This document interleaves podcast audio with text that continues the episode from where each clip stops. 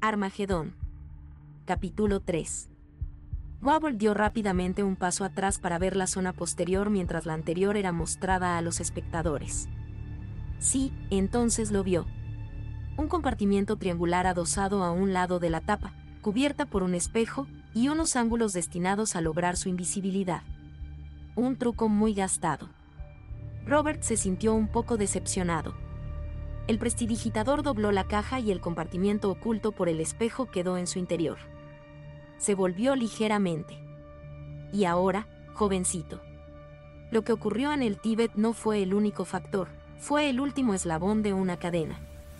El clima tibetano había sido insólito durante esa semana, realmente insólito. Hizo un relativo calor. La nieve sucumbió a las elevadas temperaturas en cantidad superior a la que se había fundido a lo largo de los últimos años.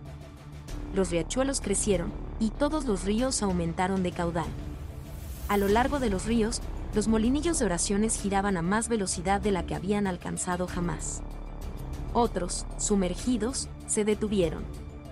Los sacerdotes, con el agua hasta las rodillas, trabajaban frenéticamente, acercando los molinillos a la ribera, donde el veloz torrente no tardaría en volver a cubrirlos. Había un pequeño molinillo, uno muy antiguo que había girado sin cesar durante más tiempo del que ningún hombre podía recordar. Hacía tanto tiempo que se encontraba allí que ningún lama recordaba la inscripción que ostentaba, ni cuál era el propósito de aquella oración. Las turbulentas aguas rozaban su eje cuando el lama Clarat se acercó para trasladarlo a un lugar más seguro demasiado tarde. Sus pies resbalaron sobre el barro y la palma de su mano tocó el molinillo mientras caía. Liberado de sus amarras, se alejó con la corriente, rodando por el fondo del río, hacia aguas cada vez más profundas. Mientras rodó, todo fue bien.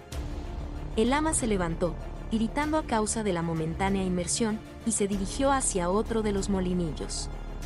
¿Qué importancia podía tener un pequeño molinillo? Pensó, no sabía que, ahora que otros eslabones se habían roto, solo aquel diminuto objeto se interponía entre la Tierra y Armagedón. El molinillo de Wangural siguió rodando y rodando hasta que, a dos kilómetros río abajo, chocó con un saliente y se detuvo. Fin del capítulo 3.